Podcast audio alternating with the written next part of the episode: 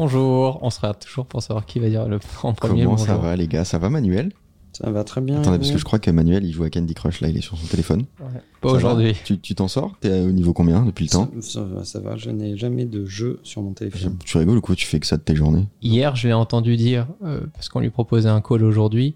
Demain, je suis en train de booker dans mon agenda les moments où je vais pisser, mais vas-y, je t'écoute quand même au cas où.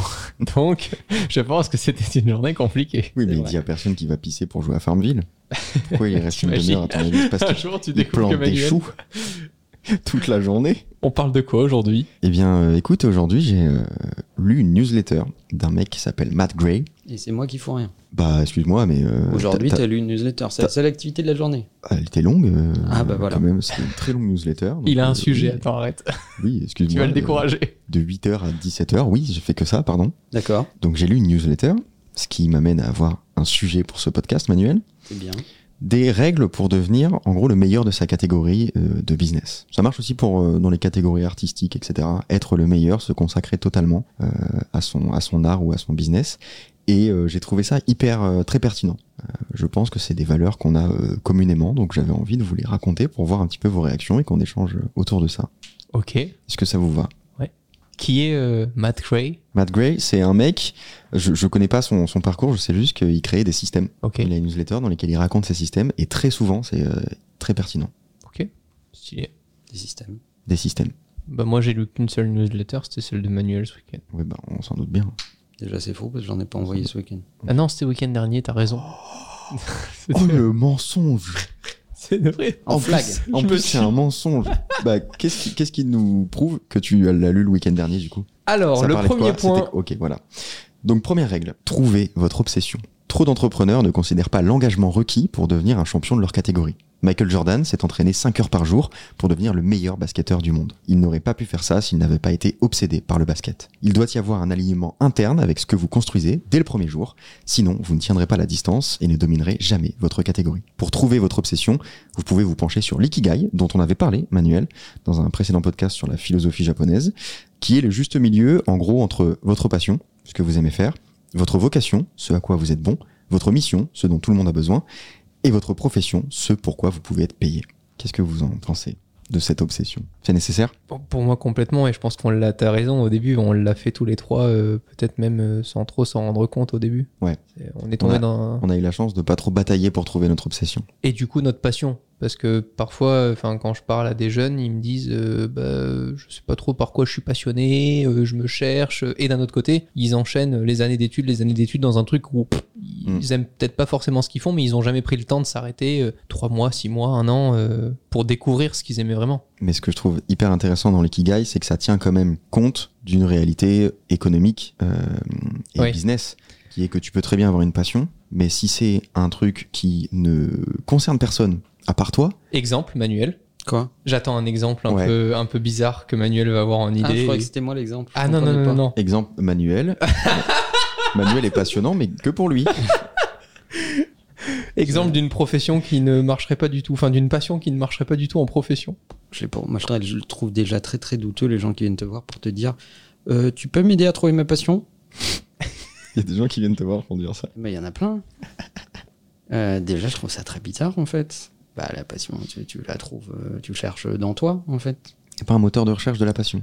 Ouais, non Pour l'instant, peut-être qu'une IA bientôt, Peut-être. ou alors un test Facebook pour trouver ta passion. Ouais, je suis pas sûr. Mais euh, donc voilà. Après, c'est sûr que si, t'es, euh, si ta passion c'est les, les trèfles à six feuilles et. Ah, tu vois, Voilà. bah, c'est compliqué quoi. Je sais pas, ça peut se revendre. hein. Sûrement. Mais je pense que la taille du marché est pas énormissime. Elle est pas énorme. Mm. Elle est pas énorme. Par rapport à l'effort fourni pour le trouver, C'est ce qu'il y a de bien dans l'ikigai. Ouais. C'est ce compromis entre euh, euh, ta passion, ta valeur, le marché. euh, Mm. voilà. Après, vous pouvez très bien vous consacrer toute votre vie à une passion qui concerne très peu de gens. Vous pouvez être dans un truc euh, niche qui rapporte pas beaucoup d'argent, mais dans ce cas-là, faut changer un peu vos ambitions. Tu peux même être passionné par un truc et décider de, d'essayer d'en vivre Mm. et d'accepter le fait que tu vas mal en vivre. Bien sûr. Voilà. Ouais, complètement. Hi, I'm Daniel, founder of Pretty Litter. Cats and cat owners deserve better than any old fashioned litter. That's why I teamed up with scientists and veterinarians to create Pretty Litter. Its innovative crystal formula has superior odor control and weighs up to 80% less than clay litter. Pretty Litter even monitors health by changing colors to help detect early signs of potential illness. It's the world's smartest kitty litter. Go to prettylitter.com and use code ACAST for 20% off your first order and a free cat toy. Terms and conditions apply. See site for details. Il y a des gens qui se disent bon bah voilà j'aurais pas euh, j'aurais pas euh, ces moyens là ou j'aurais j'aurais pas ce niveau de revenu mais je suis très heureux de, de vivre de cette passion. Carrément. Ça me fait penser à un créateur de contenu que j'aime beaucoup qui a changé radicalement euh, de, de thématique et qui maintenant euh, fait euh, de la cuisine, euh, du jardinage, etc. Et je trouve ça fabuleux parce que je lisais un thread où euh, il explique que bah oui, il a changé complètement de philosophie de vie, de thématique, donc il gagne. Jigme C'est un gars qui faisait des podcasts à l'origine, Mhm. euh, d'humour. Et euh, comme dit Romain, il a déménagé dans une maison euh, full campagne. Je pense qu'il n'y a pas la fibre. Pour uploader ses vidéos, ça doit être euh, un peu compliqué. Et en fait, il, il se montre sur TikTok toute la journée en train de cuisiner, faire du jardinage, etc. Il n'y a pas la fibre mais il fait pousser des fibres. Et il est super heureux. C'est ça que je trouve euh, génial. Donc c'est là où je vous rejoins. Je pense qu'à un moment, euh, ça doit prendre le dessus. Après, il me semble qu'il fait pousser du cannabis dans son jardin. Non. Euh, du coup, en termes de revenus, ça va. Par contre, il fait des belles collabs avec des marques. Ça, c'est vrai. Bah, tu vois, pas beaucoup, mais quoi. 2-3 dans l'année. Tu as très ciblé. Niche Ouais. très ciblée, 2-3 dans l'année. Et ça, ça Comme fonctionne. quoi, par contre, tout est conciliable. Ouais. Même si peut-être on dirait pas euh, de loin, vous pouvez faire d'une petite niche, d'un truc qui apparemment euh, intéresse pas grand monde, Mhm. euh, un truc euh, qui finalement marche bien. Du moment que vous vendez de la drogue en parallèle visiblement. Exactement, tout à fait. N'écoutez pas Jigme, si tu nous écoutes. Père Manuel. Oh là là. Je sais pas, hein, j'écoute votre histoire, je ne connais pas ce monsieur. hein. bah, euh, part du principe que tout ce que je te dis. euh, Ça te plairait beaucoup, toi qui aimes bien le travail euh, un peu joli, fait maison, artisanal, etc. Ça te, je pense que les contenus te plairaient. Ah ouais, c'est génial. J'avais en- euh, envie de rappeler cette phrase de Steve Jobs qui disait euh, qu'en gros, si, c- le, le- si c'était pas ta passion, tu quitterais avant parce que c'est tellement douloureux Mm. euh, et d'être obsessionnel et de toujours chercher à améliorer un truc de façon obsessionnelle qu'il y a que la passion qui te fait tenir. Ouais, bah, on est d'accord que il faut être obsessionnel pour devenir euh, ne serait-ce qu'un des champions de sa catégorie. Mais toute la difficulté, c'est d'être obsessionnel sans être buté. C'est dur. C'est ça qui est difficile. Comment tu fais la différence À partir de quand tu es encore obsessionnel et tu n'es pas encore buté Ou à partir de quand tu deviens buté et, euh, et en fait, c'est ça qui est intéressant. C'est tu peux avoir des signaux contradictoires qui te disent euh, bah on croit pas à ce que tu fais, etc., etc. Tout un tas de gens qui te disent ça. Moi, je l'ai vécu au, début de ma carrière. Hmm. Des gens qui croyaient pas à cette industrie, qui croyaient pas euh, au- même à Internet de façon générale. Et toc. Et euh, si tu les écoutes, bah t'arrêtes. Euh, donc t'as toujours cette petite traversée du désert où tu te dis putain, hmm, je continue, mais ils sont quand même nombreux à me dire ça. Est-ce que j'ai raison de continuer ou est-ce que j'ai tort? Et en fait, il faut juste mesurer la tendance. En Mm. fait, c'est de se dire euh, bon, est-ce qu'il y a 100% des voix qui disent euh, c'est nul? Et puis est-ce que demain c'est 98% Est-ce que après demain c'est 95% Et même si ça va lentement, c'est intéressant. Si euh, la part de voix autour de toi ne bouge jamais au bout d'un certain temps, tu peux considérer que tu es un peu buté. Le, le plus dur, je pense, c'est très facile d'avoir une obsession. Ce qui est difficile, c'est de la tenir. Avoir une obsession qui dure quelques semaines, voire quelques mois, c'est euh, hyper simple. Tu te mets un truc en tête, ça te fait une motivation du moment, euh, mais peut-être que tu vas en trouver une autre, euh, ou peut-être que tu vas pas tenir parce que ça te met dans un burn-out, pas possible de, ne penser qu'à une chose. C'est hyper difficile en revanche, et c'est là que la passion intervient, et c'est là que ton travail challenge finalement ta, ta passion. C'est que être obsessionnel sur des années, c'est essentiel pour ton business, pour ta réussite, mais c'est très dur à tenir. En fait, pour ça, il faut que tu apprécies ce sur quoi tu travailles sans imaginer une quelconque finalité. Mm. C'est ce qui parfois est difficile, c'est que les êtres humains ont besoin de se dire je fais tout ça pour quelque chose. Alors si c'est pour l'argent, t'es souvent très déçu. C'est une bombe à retardement. Parce Ouais. que tu- une fois que t'as l'argent, bah, t'es super frustré. Tu te dis putain, non seulement je me suis fait chier, et en plus, bah là, il se passe pas grand chose, il y a pas d'autres aventures, etc. Mm. Donc je pense que le plus dur, c'est justement, et c'est la passion qui nourrit ça, c'est de se dire que tous les jours tu continues sans pour autant euh, qu'il y ait une date de fin. Tu, tu le fais pas forcément pour une finalité. Tu le fais juste parce que la journée de la veille t'a plu et que tu te dis bah il faut que ça recommence. Et il se trouve que ça dure 10 ans, 15 ans, 30 ans. Après, Mais c'est c'est pas, euh, moi je trouve que c'est pas si simple de, de faire de ta passion ton travail. Moi, il y a plein de moments où ça m'a challengé et j'étais pas sûr que, que c'était finalement ce que j'avais envie de faire. Alors c'est que clair. la plupart du temps, ça me semble évident que c'est la seule chose que j'ai envie de faire. Mais il y a plein de moments où je me disais, en fait, je sais pas si je suis fait euh, pour ça et si c'était pas mieux quand c'était juste une passion euh, que, que je faisais pas tous les jours, toute la journée. C'est pas, c'est pas si simple. C'est pour ça, si vous avez un truc, vous avez l'impression que ça vous plaît beaucoup, que vous pourrez faire ça toute votre vie, mais il y a quelques tâches, il y a quelques journées qui sont difficiles, ça remet pas tout en cause, Ça fait partie du travail. bien sûr. Et c'est pour ça que parfois, et je pense qu'il faut aussi le dire, en fonction de ta passion, garde-la comme passion. Mm. N'essaie pas tout le temps d'en faire un travail. C'est pas parce que c'est ta passion que tu dois te dire, c'est comme la tarte au chocolat. C'est sympa quand tu la manges une fois chez mamie, mais si tu dois la bouffer matin, midi, soir, tout d'un coup, t'as envie de dégueuler. Bon, ou, bah, alors, ou alors essaie et tu en tireras les, les conclusions que tu dois tirer. Et tu peux avoir une passion boulot Mm. et une passion à côté qui peut être un sport, qui peut être complètement autre chose. Et Par exemple, Manuel n'a pas, n'a pas lancé un blog sur la nutrition des chats. par exemple, il aurait pu. Je pense que tu aurais fait fortune là-dessus. Peut-être que, le que coach par contre, en euh, nutrition de félin. c'est sûr, quand tu vois le marché du, tu sais, des, des habits pour animaux, Ouais. ça pèse tellement que c'est clair. Manuel, des mon- formations. Vu, vu que mon chat est légèrement surpoids, je suis pas sûr. euh, c'est vrai que c'est peut-être pas une bonne pub. Ouais.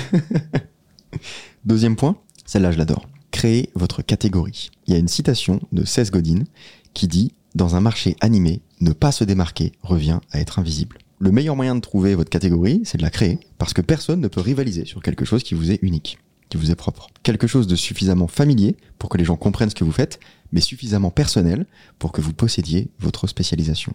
Votre catégorie doit être la combinaison d'une compétence unique et d'un besoin commun. Et il donne une analogie dans un de ses livres. Ouais. Qui, euh, je pense, permet à tout le monde de comprendre. Pendant tout un moment, euh, on a vendu du pain. Alors c'est aux US, hein, ils savent pas ce que c'est que le pain aux US. hein. donc c'était des, Plastique. espèces de brioches. Puis il y a un mec qui s'est dit, je vais vendre du pain tranché. Ouais. Et donc euh, il a pris du pain que tout le monde connaît, une catégorie que tout le monde connaît, C'est incroyable. et il a innové. Il a dit, bah les mecs, qu'est-ce qu'ils font tous les matins? Bah ils coupent des tranches, ils y arrivent plus ou moins bien d'ailleurs. Et euh, avec ces tranches, ils font des tartines. Donc soit ils font des sandwichs, ou ils, pas, mettent des barres de cacahuètes, des tonnes de merde dessus. Et euh, bah moi je vais leur vendre le pain directement tranché, ça ira plus vite. Et après, ils ont fait du pain de mie tranché. Et après, du Alors- pain de mie tranché sans la croûte. Donc c'est quand euh, les Américains disent du pain, c'est du pain de mie. hein, D'accord. Ils savent pas ce que c'est autre chose. Et, et ben en fait, euh, la seule différence, c'est qu'il a multiplié le prix par 5. Incroyable. Et les gens se sont mis à l'acheter, en fait, parce que c'était hyper pratique. Ouais. C'est une catégorie que les gens connaissent, ceux, Comprennent. ils la comprennent, et il a apporté une forme d'innovation d'usage Mm.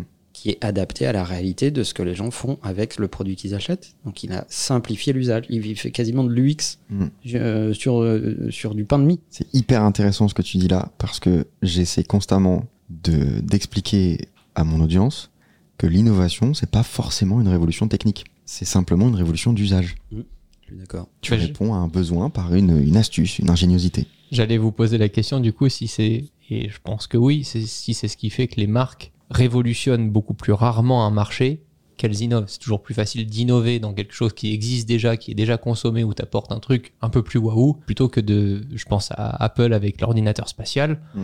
Ils arrivent, tout le monde pense que c'est un casque, et puis euh, en fait, quand tu t'intéresses vraiment au produit, c'est un nouveau produit qui n'existe pas. C'est beaucoup plus dur. C'est un challenge beaucoup plus gros à la fin. Ça se, ça se confond, pour moi, c'est quasiment les mêmes, les mêmes innovations euh, au-delà de la technique. Euh, L'exemple avec le pain de mie, il est bon parce que bah, ils n'ont pas inventé le couteau euh, pour le Mhm. couper, ils n'ont pas inventé le, le pain. Simplement, ils ont fait un ensemble qui marche bien et qui répond euh, à un besoin que les gens connaissaient peut-être même pas. Et l'informatique spécia- spatiale, tu retires euh, toute la technique, etc., qu'ils n'ont pas inventé. Hein. Ils n'ont pas inventé les trucs qui sont dans le casque. Simplement, ils l'ont fait mieux que les autres et ils ont fait une combinaison qui est unique et qui répond à un vrai besoin. Et en général, quand cette innovation est bonne, ben, elle tue la précédente génération. Ouais. Alors, à l'époque où on envoyait des lettres, c'est une époque que tu euh, as du mal à comprendre, Romain, Oui. en papier qu'on mettait dans des boîtes aux lettres, Ouais, etc. c'est compliqué ça. Bah, Il y a eu une époque où tu achetais des timbres, il fallait tirer ta langue et coller les timbres. euh, tu l'as fait ça vraiment voilà. Et puis ensuite, il y a un mec qui s'est dit mais pourquoi on ferait pas des timbres autocollants? C'est une bonne idée. C'est une super idée.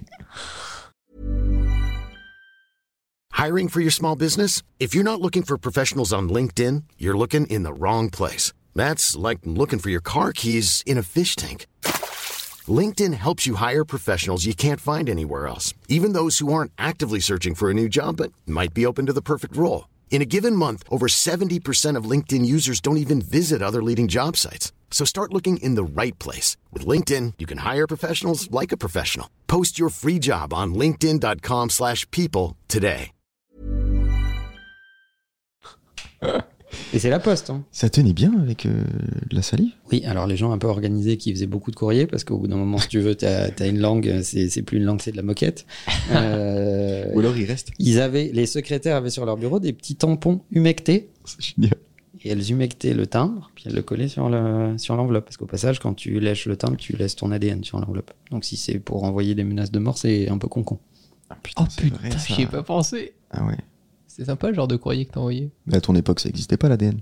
Bah, L'ADN, il a toujours existé. C'est juste. Non, mais euh, les, les Mais les menaces de mort un peu plus. Il n'y avait pas internet à l'époque. Donc, mais c'est- tu vois, ça tient à pas grand chose. En fait, ça aussi, Mm. c'est une innovation d'usage. En fait, mais des trucs comme ça, il y en a plein autour de nous.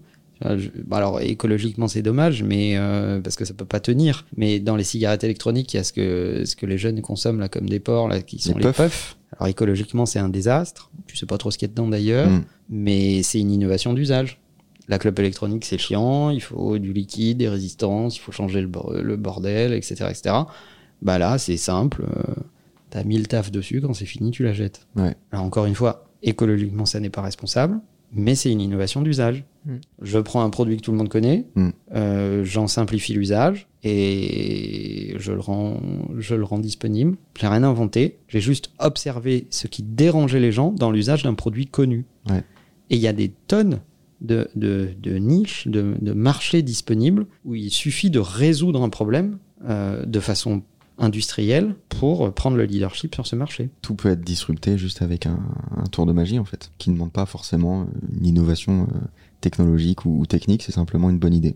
Pour citer une innovation qui est une ignominie pour nous les Français, euh, le bouchon en liège. Hmm. Hmm. Nous, on fait du vin, on vend des bouteilles de vin avec un bouchon en liège.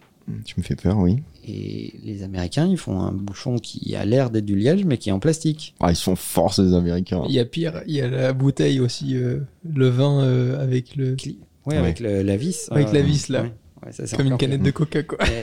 Il y a cette étape du bouchon plastifié qui ne va pas se détériorer, qui ne va pas transmettre un mauvais goût au vin, qui va pas se détériorer avec le temps, etc., etc. Pour nous Français, c'est une ignominie. À plein d'endroits dans la planète, c'est quand même euh, très très pratique. Après, ils donnent pas un mauvais goût au vin, faut voir le vin qu'ils mettent dedans, quand même. Bah, ça donne pas un mauvais goût à un truc qui peut ne pas être très bon de base, hein, c'est possible. Mais il y a de très bons vins ailleurs qu'en France. Et tout ce qu'il y a entre la bonne idée et le produit à la fin, c'est le boulot d'un entrepreneur alors. Ouais, Parce qu'on se dit que c'est facile, mais putain, c'est quand tu vois le taf qu'il y a au milieu, aller sourcer ton usine, faire le produit, faire les protos, faire ton site web, faire ton marketing, euh, trouver les distributeurs. Si Ah oui. t'es entrepreneur, c'est ton travail de résoudre un problème. Mm. Un problème que les gens ont. C'est juste ça. Tout ce qu'il y a autour, c'est de- l'enrobage, mais euh, le plus important, l'essentiel, c'est c'est ton idée, c'est le problème que tu vas, c'est ta solution à un problème que les gens ont. C'est ce qui va aussi associer tes équipes. Ouais. Donc c'est important. Et ce que j'aime beaucoup, euh, je me reconnais beaucoup dans ce point parce que c'est un peu, c'est ce que j'ai fait moi personnellement sur YouTube.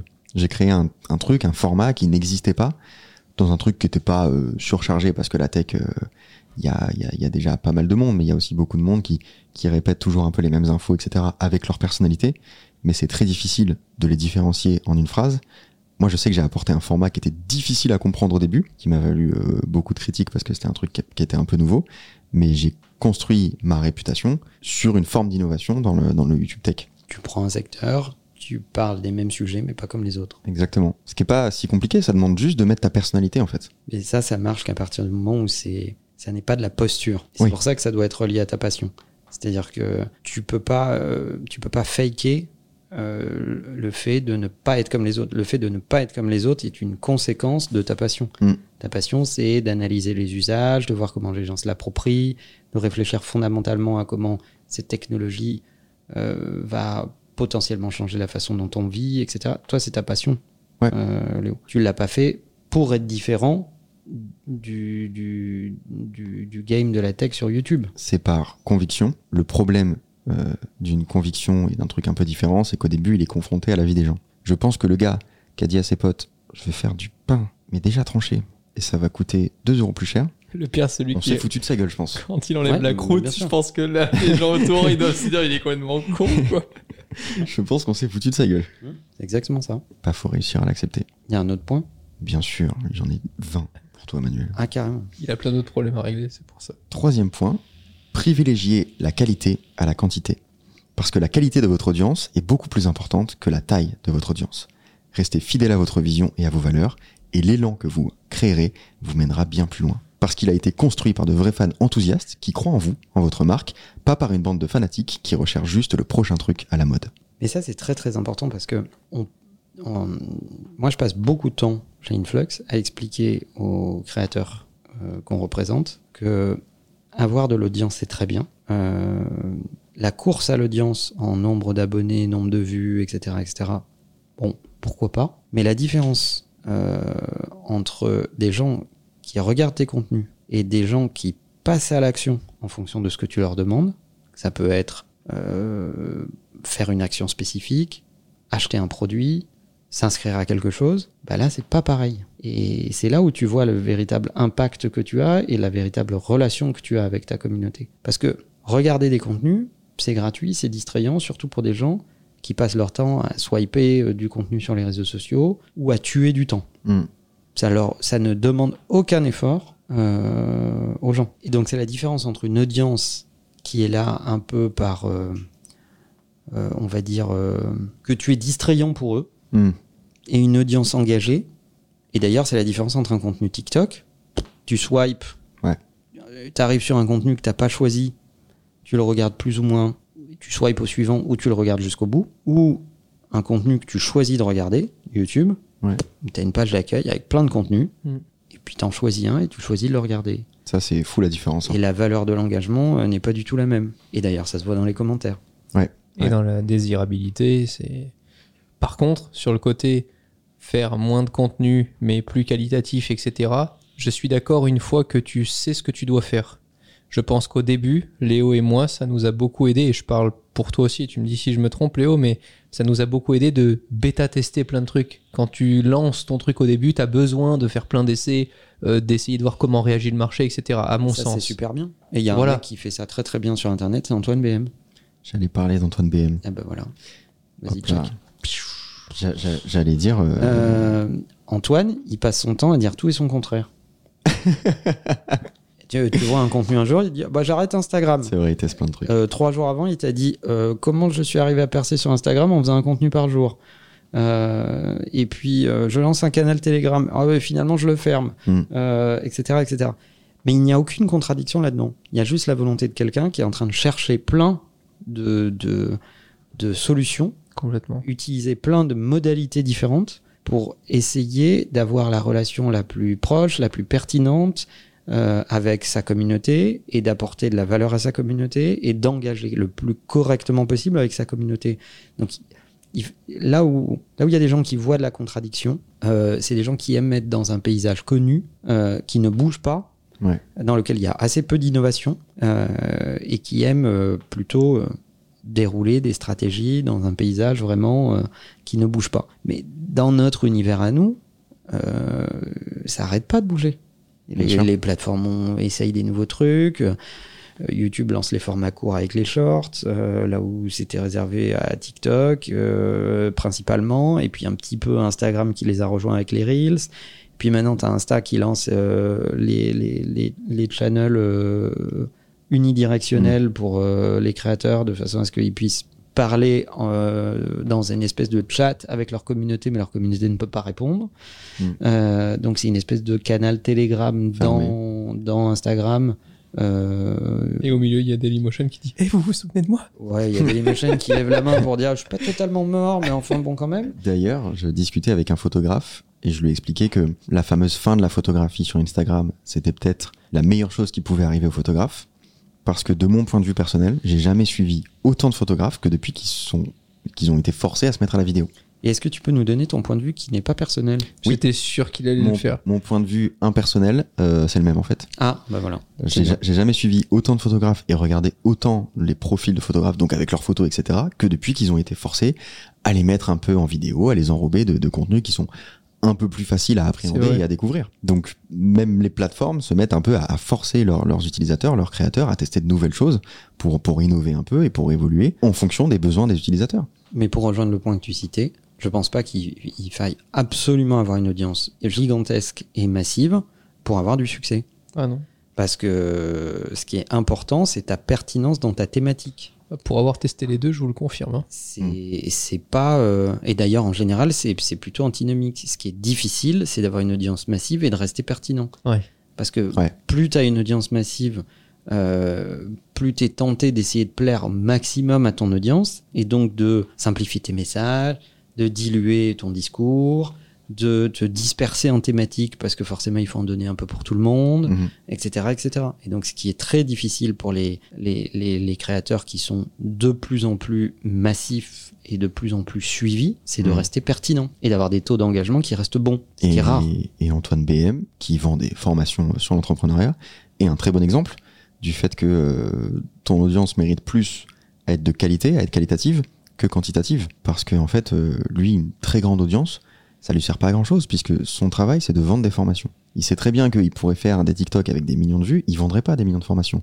Par contre, il a réussi à accumuler une communauté qui le suit sur sa newsletter ou sur Telegram en fonction du, du mois de l'année, euh, et qui, elle, va, comme elle est qualitative, comme elle aime vraiment ses formations, elle aime vraiment qui il est et ce qu'il a apporté, sa valeur, et ben, elle, elle va acheter ses formations. C'est surtout qu'il a accepté le fait que euh, euh, il y a une différence entre ton ego et ton succès business. Ouais.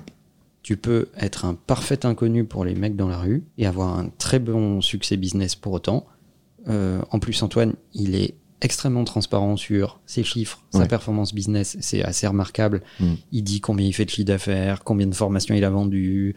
euh, il se donne etc., des petits objectifs euh, de chiffre d'affaires. Il se donne des objectifs en public, etc. Il dit s'il y arrive, s'il n'y arrive pas. Moi, je trouve ça euh, re- remarquable. Ouais. Euh, et il a fait, euh, de mon point de vue, une, une véritable différence entre euh, sa petite personne et son ego Mhm. et son succès business. Et il sait que les gens qui sont intéressés par ce qu'il a à dire le suivront, même s'il change cinq fois de conviction et de canal et de plateforme dans l'année. Combien de fois il a annoncé qu'il arrêtait YouTube, puis qu'il reprenait YouTube, et puis que... Enfin, tu vois Et ça, tu peux te le permettre que si ce que tu fais est qualitatif. Bien sûr. Parce que sinon, les gens te suivent un peu par accident. Et, et, et si euh, vous êtes un créateur qui démarre, etc., posez-vous la, seule question qui vaille, c'est est-ce que j'apporte de la valeur dans ma verticale, dans ma catégorie Euh, Et la question, c'est pas combien d'abonnés, combien de vues, euh, voilà. Alors, si vous avez trois abonnés et, et, et huit vues, et qui et elles font toute partie de votre famille, il y a peut-être un problème. Mais, euh, mais le, sujet n'est pas celui-là en premier. Si vous êtes pertinent, que vous apportez de la valeur, qu'il y a des gens qui vous découvrent et que vous avez une croissance lente mais constante, euh, ça- finira par fonctionner à un moment ou à un autre. En général, il y a un exemple euh, qu'on sort euh, quand on parle de, de, de qualité versus quantité, c'est euh, Casey Neistat qu'on sort. Hmm. Bien. Casey Neistat, c'est quelqu'un qui a répété plein de fois sur YouTube que la quantité c'était hyper important et qu'il fallait être là tous les jours. Et c'est pour ça qu'il faisait du daily vlog. C'est vrai. Sauf que Casey, en fait, ça faisait 20 ans qu'il faisait ça. Ça faisait 20 ans qu'il faisait de la vidéo. Donc lui, il savait être qualitatif tous les jours. Quand tu arrives dans un truc et que euh, tu te dis tiens, je vais ouvrir ma chaîne YouTube, je vais apprendre à filmer, etc. machin, et je vais balancer un truc tous les jours, tu feras pas du qualitatif. Tu vas juste te mettre dans la merde de putain, faut que je poste un... et tu vas rien apprendre en fait. Tu vas juste faire des contenus qui sont pas ouf, que personne va vouloir regarder. Donc je trouve que c'est c'est un très mauvais exemple et c'était pas un super conseil de sa part. Et c'est d'ailleurs pour ça que en moyenne, chez Influx, on euh, commence à parler avec un créateur qu'on a envie de recruter qu'au bout de 8 à 9 mois d'observation. Parce Ouais. que on sait que des gens qui démarrent frénétiquement sur un rythme très élevé, euh, la réalité, c'est que tu as des chances que dans les trois premiers mois, ça s'arrête. Parce que ça va être dur de tenir ce rythme si tu n'es pas véritablement passionné. Donc, il faut regarder le track record, tout ce qui s'est passé euh, dans l'historique de cette personne, et il faut regarder si son positionnement actuel va durer. Quatrième point, Quatrième point. qui peut avoir l'air de contredire ce qu'on vient de dire, mais c'est pas le cas. Montrez-vous tout le temps. Même si vous devez privilégier la qualité à la quantité, vous devez vous montrer un maximum. Sans ça, vous serez peut-être le meilleur, mais personne ne le saura. Ne travaillez pas dans l'ombre, montrez vos efforts, célébrez vos résultats, établissez des relations pour qu'on ne voit que vous. Bah, le- le savoir-faire, le faire savoir. Ouais. Les anglo-saxons sont meilleurs que nous là-dessus. Ça me fait penser euh, à un pote. euh, bon, on cite tout le monde hein, dans ce podcast, donc je le cite aussi. Euh, Julien Gauger. Julien Gauger, il fait pas beaucoup de contenu. Il est sur Instagram, sur YouTube. Il fait quelques contenus, parfois un peu waouh. Par contre, tu vas à tous les événements euh, automobiles, soirées, euh, il y est à chaque fois. Et il connaît tout le monde. Et pourtant, tu vas sur ses réseaux et tu te dis, bah, il y a des belles photos, c'est bien foutu, il y a une histoire à chaque fois. Il fait beaucoup de stories que j'adore. Euh, c'est vraiment vie ma vie, mais euh, version un peu euh, scénarisée de temps en temps. Et c'est exactement cet exemple. Et je pense que c'est celui que j'ai accepté au tout début quand j'ai lancé ma chaîne YouTube, c'était d'aller voir des marques, d'aller à tous les événements, d'essayer d'être présent, de faire parler de moi, alors que je faisais pas une vidéo par jour, j'en faisais une par semaine, ce qui était déjà un rythme énorme, tu vois. Je connais pas cette personne. Ça, tu sais le faire, toi, Romain, te, te faire voir, te montrer. Ouais, et pour autant, j'ai essayé, surtout avec les conseils de Monsieur Manuel, Monsieur, Monsieur Moi, Manuel, je lui, Manuel. je lui dis toujours d'aller se faire voir. Bien. c'est bien. Euh, c'est dur de se faire voir tout en étant désirable, je trouve. Ouais. C'est Bah, la justesse. En général, c'est un peu la posture qu'on essaie d'adopter, c'est de pas trop se montrer, de pas aller trop aux soirées, de faire un peu le, Mm. le- de jouer un peu le mystère en mode j'ai trop de travail, etc. Mais en fait, ce qui se passe, c'est juste, bah, les gens pensent pas à toi puisqu'ils te voient pas. Moi, j'ai mis vachement de temps euh, à comprendre ce truc-là. J'étais beaucoup dans cet esprit de, il faut pas trop qu'on me voit, faut pas trop qu'on me voit sur Twitter, faut que je sois euh, là qu'une fois par mois quand je drop une vidéo de manière un peu mystérieuse et terminée. J'ai mis vachement de temps à me dire, bah en fait, euh, c'est logique, si t'es pas là, les gens te voient pas. Et il y a vraiment personne qui se dit, putain, il est où Léo Duff Mhm. Personne ne s'est jamais dit ça. Donc euh, j'essaie de me montrer un peu plus, Ça rejoint le fait de mettre son ego de côté. carrément. Ça fait mal. Enfin, de là à être exhibo, on va doser hein, maintenant. Bon, euh, ça- week-end. T'as un cinquième. euh, J'ai un cinquième point. La clarté vient avec l'action. Ça peut prendre du temps de trouver votre obsession, d'affiner votre créneau et de devenir le meilleur dans votre business, et vous ne réussirez pas du premier coup. Au fur et à mesure que vous acquérez de l'expérience, des compétences et des feedbacks, il vous sera plus facile de réaliser ce que vous voulez faire. Mais si vous laissez la peur de l'échec vous empêcher de commencer, bah vous ne commencerez jamais. Soyez clair sur vos objectifs, prêtez attention à toutes les données que vous avez, triez celles qui sont pertinentes et persistez dans ce système pour devenir le meilleur. Moi, j'ai rien à ajouter. C'était clair. À la fin de la fin, faut juste y aller en fait. Bah, c'est sûr que si tu t'assois pour y réfléchir très très longtemps, à Ça un passera moment, rien. euh, Donc juste écoutez l'intégralité des speakeasy et ensuite vous pourrez euh, commencer. Non, c'est pas un bon conseil? Bah, un con qui marche va toujours plus loin qu'un intelligent assis. hein. C'est vrai. Bon, C'est- ben voilà. c'est- bien dit. C'est une bonne conclusion. Merci les gars. La bise. Salut.